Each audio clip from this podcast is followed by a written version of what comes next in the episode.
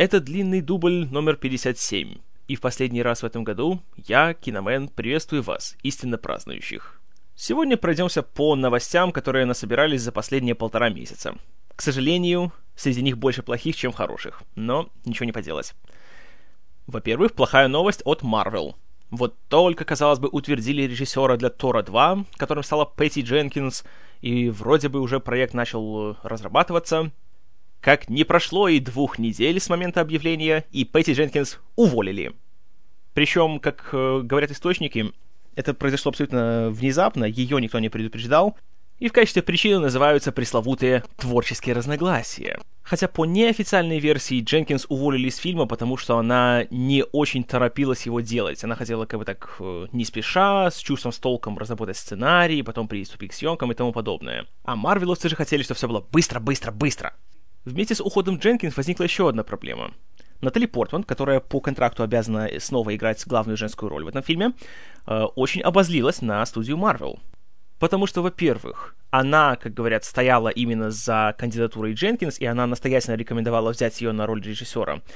А во-вторых, Портман тоже никто об этом ничего не сказал. И она узнала о том, что режиссера уволили только из новостей, а не от руководства студии или от продюсеров или кого-либо еще.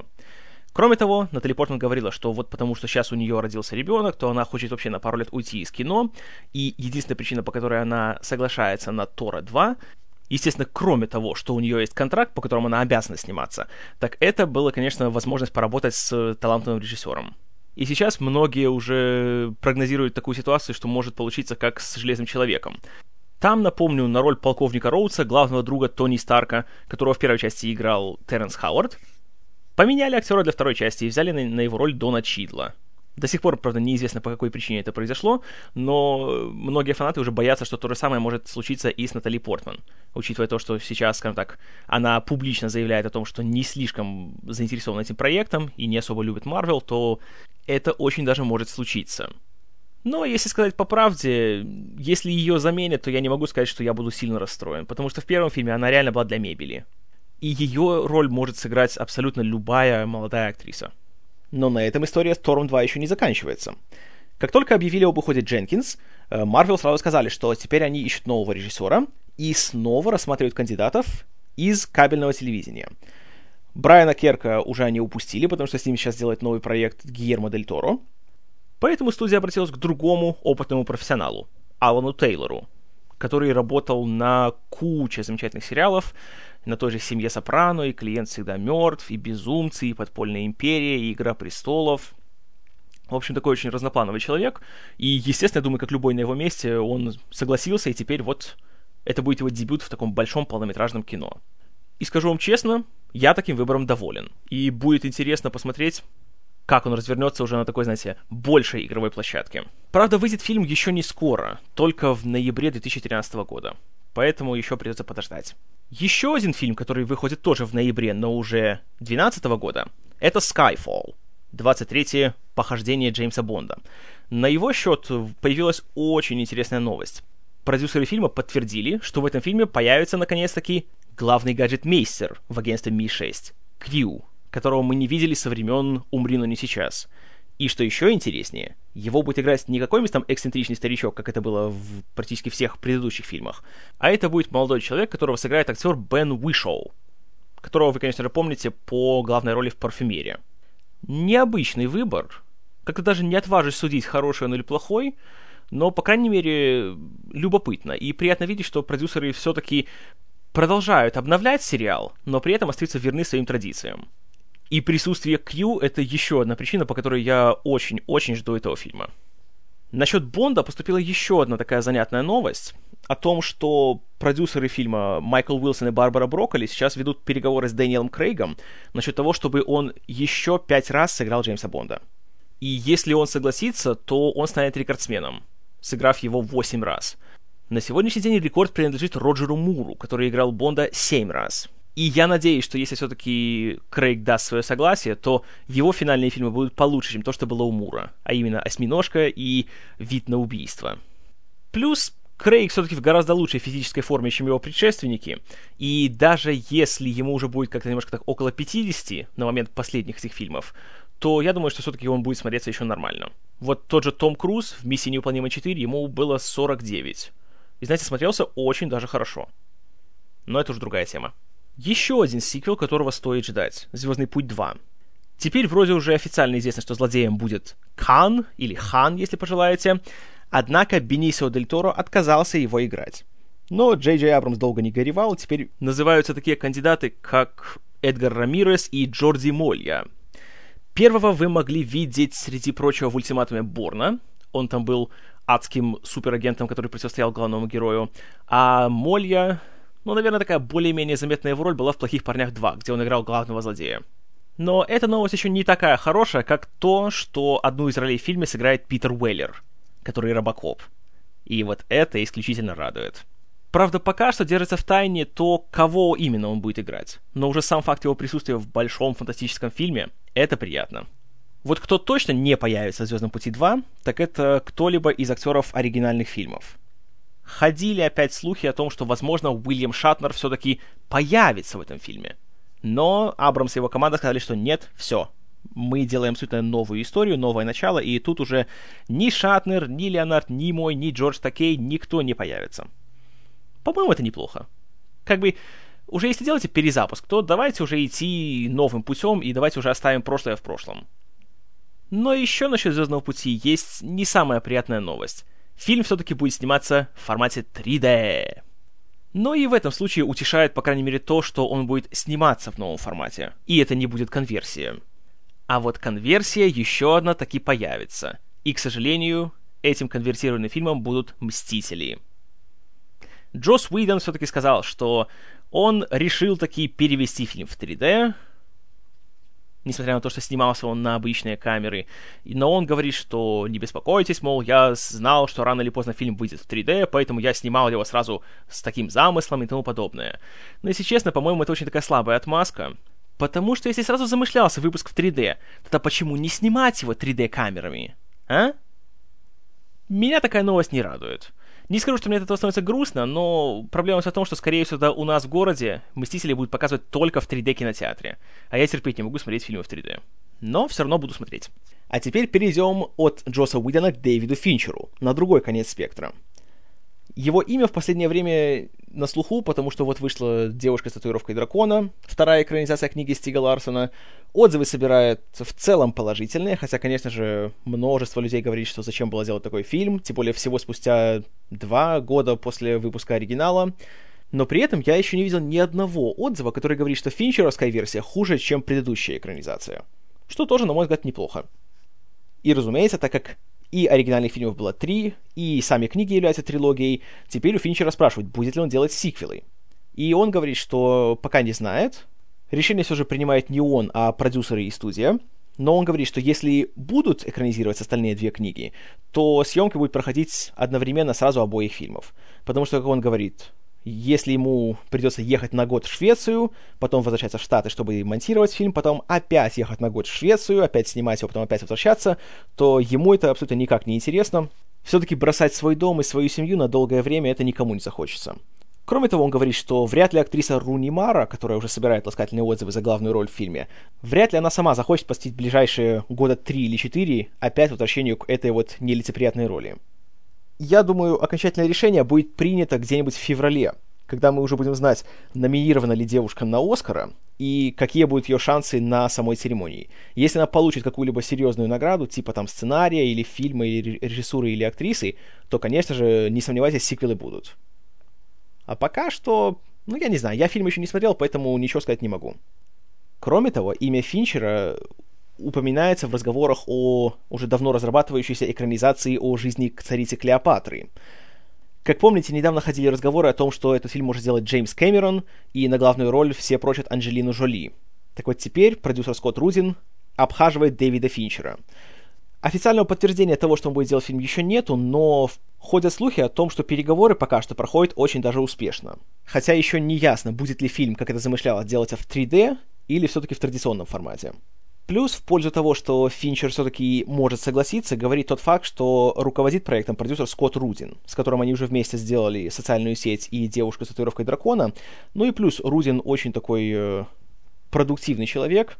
В последнее время он работает с братьями Коинами, благодаря которым они все получили по Оскару за «Старикам тут не место», он же продюсировал «Железную хватку», а кроме того, он еще большой друг Трея Паркера и Мэтта Стоуна. Он продюсировал полнометражный «Саут Парк», «Отряд Америка» и их хитовый мюзикл «Книга мормонов». И, кстати, это не единственный проект о Клеопатре, о котором идет речь в последние годы. Стивен Содерберг тоже довольно-таки уже давно говорит, что он мечтает сделать 3D-мюзикл о Клеопатре, где главные роли исполнят Кэтрин Зета Джонс и Джордж Клуни. Правда, его пока что никто не торопится запускать. Но, знаете, мюзикл от Содерберга с Джорджем Клуни я бы посмотрел. Продолжая тему ремейков успешных неамериканских фильмов, появляются очень интересные слухи по поводу ремейка «Олдбоя». И да, я знаю, что все меня ненавидят за то, что я считаю, что этот фильм может получиться хорошим. Подчеркиваю, может получиться хорошим. Но все-таки не могут не радовать новости насчет того, кого хотят видеть э, в актерском составе фильма. Изначально, когда проект только запускался, на главную роль сразу взяли Джоша Бролина, а на роль злодея хотели взять Кристиана Бейла. Бейл, правда, был занят, поэтому пришлось искать кого-то другого. Этим другим затем мог стать Колин Фёрт. Но и с ним переговоры как-то никуда не зашли. Сейчас же говорят, что главного злодея может сыграть еще один британский актер Клайв Оуэн. А на главную женскую роль рассматривается Мия Васиковска. И знаете что, если Оуэн и Васиковска получат роли, то я этого фильма буду ждать еще больше. Потому что все-таки актеры, они прекрасные. Если кто-то сомневается, особенно насчет девушки, потому что, конечно же, скорее всего, вы ее видели по большей части в «Алисе в стране чудес».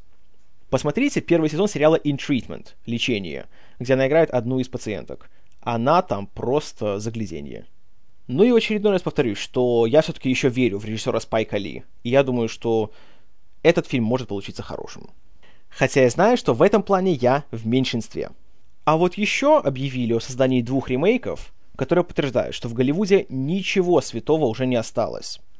Итак, кинокомпания Sony Pictures, она же Columbia Pictures, собирается перезапускать «Звездный десант», который вышел вот почти 15 лет назад от режиссера Пола Верхувена, один из лучших фильмов в его карьере и, в принципе, один из самых остроумных и интересных фантастических фильмов 90-х. Его собираются перезапускать. Но еще не это плохая новость. Плохая новость в том, что продюсировать это дело будет Нил Мориц. Нил Мориц, я вам напомню, занимается такими фильмами, как «Форсаж», «Три икса», «Жестокие игры» и, прости господи, «Битва за Лос-Анджелес». Надеюсь, мне не нужно объяснять, почему перезапуск «Звездного десанта» от Нила Морица — это плохо. Еще более страшная новость поступила от студии Lionsgate, которая объявила о создании ремейка, приготовьтесь, «Американского психопата». Да-да, «Американского психопата», экранизации замечательнейшей книги Бретта Истона Эллиса, которая уже была экранизирована в 2000 году с замечательным Кристианом Бейлом и была хорошо принята и считается отличным фильмом, и многие, я в том числе, называют ее лучшей ролью Бейла. Вот решили переделать этот фильм. И, внимание, какая причина? Руководство студии говорит, что они хотят сделать его обновленную версию. Простите, история, которая происходит в 80-х, в книге, которая была написана в 90-х и которая была экранизирована в 2000-м. То есть вы мне хотите сказать, что 80-е будут теперь другими, они будут обновлены? Есть что-то еще, что можно еще сказать, добавить, чего еще не было в книге и в фильме? Я вообще не знаю, это такой маразм. А еще больше маразм то, что режиссером будет, ну разумеется, клипмейкер по имени Нобл Джонс. Ничего святого. От той же студии Lionsgate поступила еще одна ужасная новость. Руководство студии не исключает в ближайшем будущем выход Пилы 8. Без комментариев. Еще одна новость по поводу ненужных сиквелов и продюсера Нила Марица. Фанаты Форсажа, спите спокойно. Будет и шестая часть, и седьмая. Потому что, видите ли, э, режиссер Джастин Лин и актер Вин Дизель говорят, что у них, цитирую, «слишком много сюжета» чтобы вместить все в один фильм, поэтому будет делаться два. Вот, товарищи, в какие времена мы с вами живем, когда считается, что в фильме «Форсаж» слишком много сюжета. Еще сиквелы, которые никому, на мой взгляд, не нужны. «Миссия невыполнима 5». Так как четвертая часть уже собирает хорошие деньги и очень хорошие отзывы, разумеется, студия Paramount очень хочет сделать продолжение. Ну и тут опять я окажусь в меньшинстве, но не надо делать миссию невыполнимую 5. Но то, что я думаю о четвертой части, я вам расскажу в следующем году, где-то в январе, когда мы постараемся с соведущей записать итоги 2011 -го. И запланирован еще один сиквел с Томом Крузом, который, ну, я не знаю, кому он нужен. Топ Ган 2. Спустя 26 лет после выхода оригинала. С вашего позволения, без комментариев.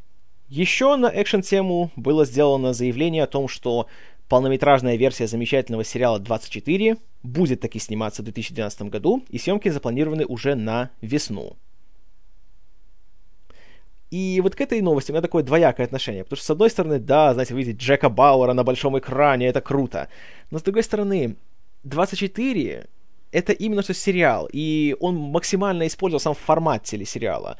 И вот эта вся фишка, знаете, про события происходят в реальном времени.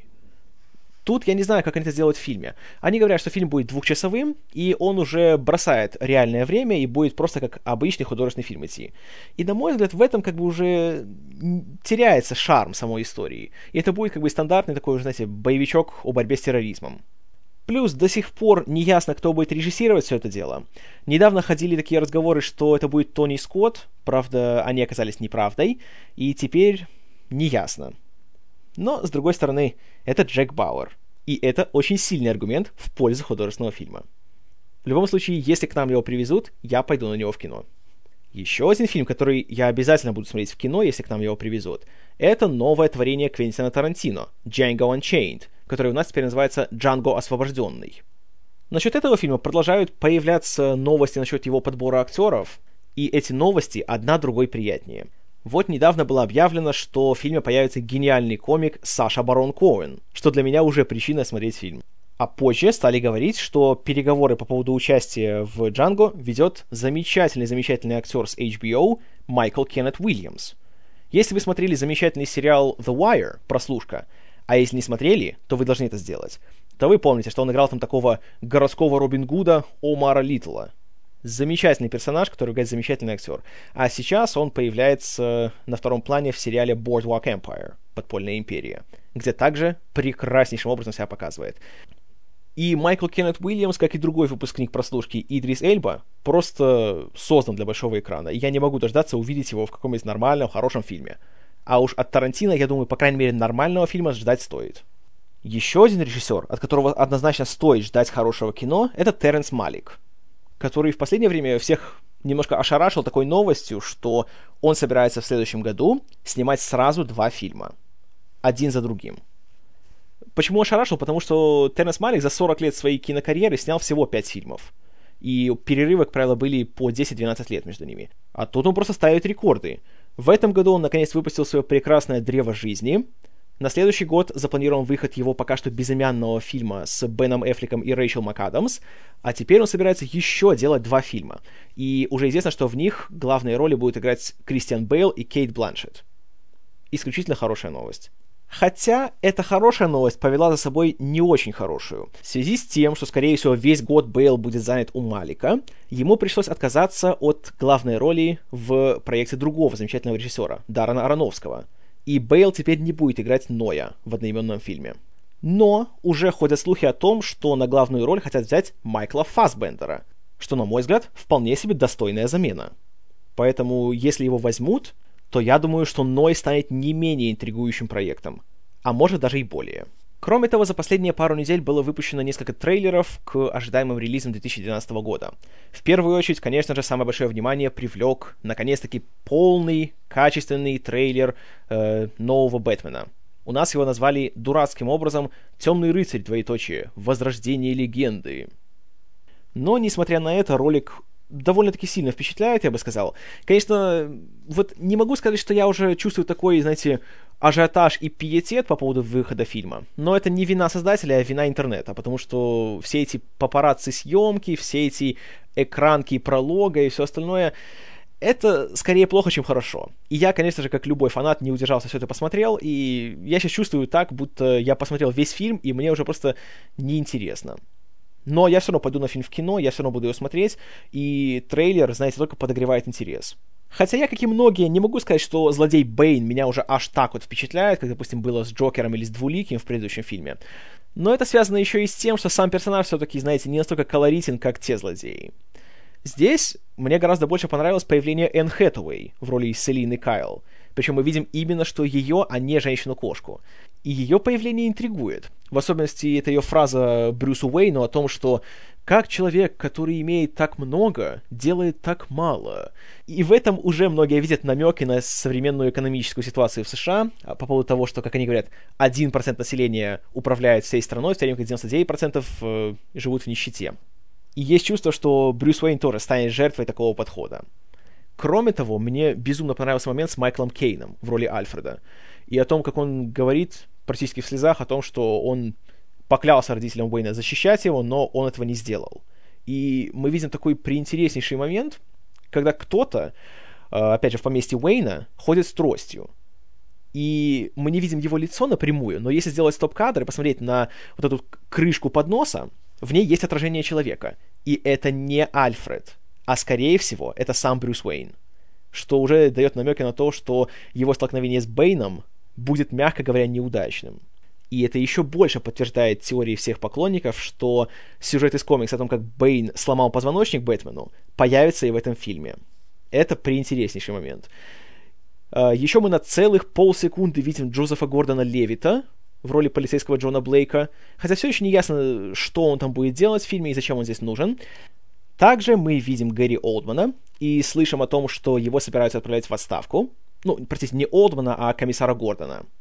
И лично меня очень интересует линия Гордона в этом фильме, потому что он уходит в отставку, и при этом мы видели уже в тизере, что он получает какие-то очень серьезные травмы, или у него какая-то страшная болезнь, но, в общем, он лежит в реанимации и с кем-то разговаривает о том, что Бэтмен должен вернуться. И я, наверное, как и любой фанат Бэтмена, не могу дождаться сцены, где Гордон наконец-то узнает, что Бэтмен — это Брюс Уэйн. Потому что тизер явно дает нам понять, что, наверное, он говорит все-таки с Брюсом Уэйном. И он знает его секрет. И тут есть такая теория о том, что Брюс Уэйн в фильме может погибнуть. Но погибает он, а не Бэтмен. И у него может найтись преемник. На мой взгляд, было бы интересно, если бы такое случилось. Это было бы красиво, это было бы драматично, это было бы, опять же, символично тому, что Кристиан Бейл уходит с роли, и то, что Кристофер Нолан больше не будет делать фильмов о Бэтмене. И это будет как бы вот новое начало. И это уже проложит дорогу для запланированного перезапуска Бэтмена. И самое интересное, что вот такой трейлер к такому, кстати, большому экшен-приключенческому фильму у меня больше всего он вызывает интерес именно к его персонажам и к тому, что с ними может произойти, а не к, знаете, большим дракам, погоням и взрывам. Хотя тут видно тоже, что будут интересные вещи. Вот есть момент с э, футбольным матчем, и мы где-то на полторы секунды видим новое транспортное средство Бэтмена, летающее, что выглядит тоже так довольно занятно. Но если честно, как-то все эти вещи для меня уже стали на второй план. Мне гораздо более интересен именно человеческий аспект всей этой истории что, мягко говоря, неожиданно для фильма, который выпускает большая голливудская студия летом и который является большим экшеном. В то же время вышло еще два трейлера к фильмам, в котором человеческий аспект меня абсолютно не интересует. Да и, в принципе, любой другой тоже. Это «Гнев титанов», который у нас почему назвали «Битва титанов 2», и «Бросок кобры 2». Знаете, долго даже не хочу говорить. Полнейшая хинея, набор дурацких экшен-клише, Опять большие монстры, опять большие взрывы, опять перестрелки, опять крутые парни делают крутые вещи. И, ну, я не знаю, я до конца трейлеров уже чувствовался утомленным, и у меня просто никакого желания смотреть эти фильмы не появилось. Каково это будет в кино, этот вот двухчасовой штурм твоих органов восприятия, я даже не хочу знать. Я ни за что в жизни не пойду на эти фильмы, и может быть, может быть, скачаю их и посмотрю. Но вероятность этого минимальная. А вот еще один ролик, который меня очень заинтересовал, несмотря на почти полное отсутствие какой-либо динамики и экшена. Это «Хоббит», его первая часть «Нежданное путешествие».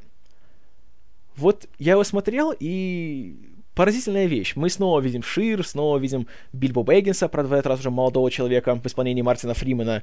Снова появляется Гэндальф, который играет сэр Иэн Маккеллан. И, по сути, мы просто видим его быт. И видим, как он знакомится с этой группой гномов, и немножко видим Голума. Вроде ничего такого супер не происходит, и понятие о сюжете он не особенно дает. Но смотришь, и вот создается впечатление, как будто ты снова 10 лет назад впервые смотришь «Братство кольца», и снова впервые знакомишься с этим миром. И это прекрасное ощущение. Фильм выглядит великолепно, и в следующем году я обязательно пойду смотреть его в кино. Ну и еще один ролик, который у меня вызвал смешанное чувство, это первый тизер к Прометею. Он длится всего минуту, в нем абсолютно никакого понятия о сюжете нам не дается. Он смонтирован и озвучен в стиле оригинального тизера к первому чужому. Даже те же звуки используются, и название фильма выдается на экране тем же способом, так вот по частям. И да, знаете, все выглядит красиво, приятно видеть такую некую старомодность в его визуальной части, но нас обманули. Ридли Скотт и Деймон Линделов говорили, что нет, это не будет приквел к чужому, это что-то новая фантастическая история, мы делаем ее с нуля а оказался приквел к чужому. Почему приквел? Потому что там появляется корабль космического жакея. Космический жакей, напомню на всякий случай, это вот то непонятное инопланетное создание, которое находили наши главные герои, когда ловили сигнал СОС в первом фильме, спускались на какую-то неизведанную планету, и там находили яйца чужих. Так вот, это был такой главный вопрос среди фанатов. А что же было с ним? Как он попал туда? И откуда там яйца чужих? Они появились там случайно, или же он просто их транспортировал? И тому подобное. Так вот, в этом фильме мы узнаем, наконец, что там произошло.